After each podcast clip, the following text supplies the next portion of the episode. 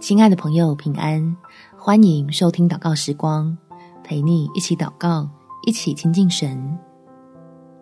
在人生的低谷打下丰盛的基础。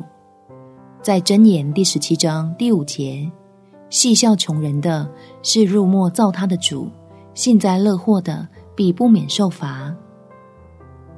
亲爱的朋友，忽略旁人的嘲讽和论断，或许是我们在困境中必学的功课。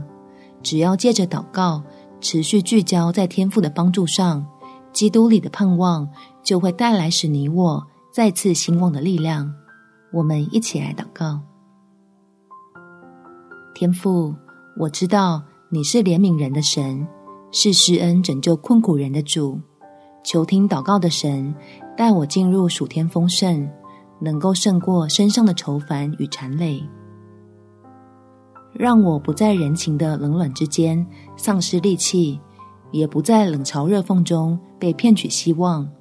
仍愿定睛于永不离弃我的神，坚定仰望你恩手要赐下的恩福。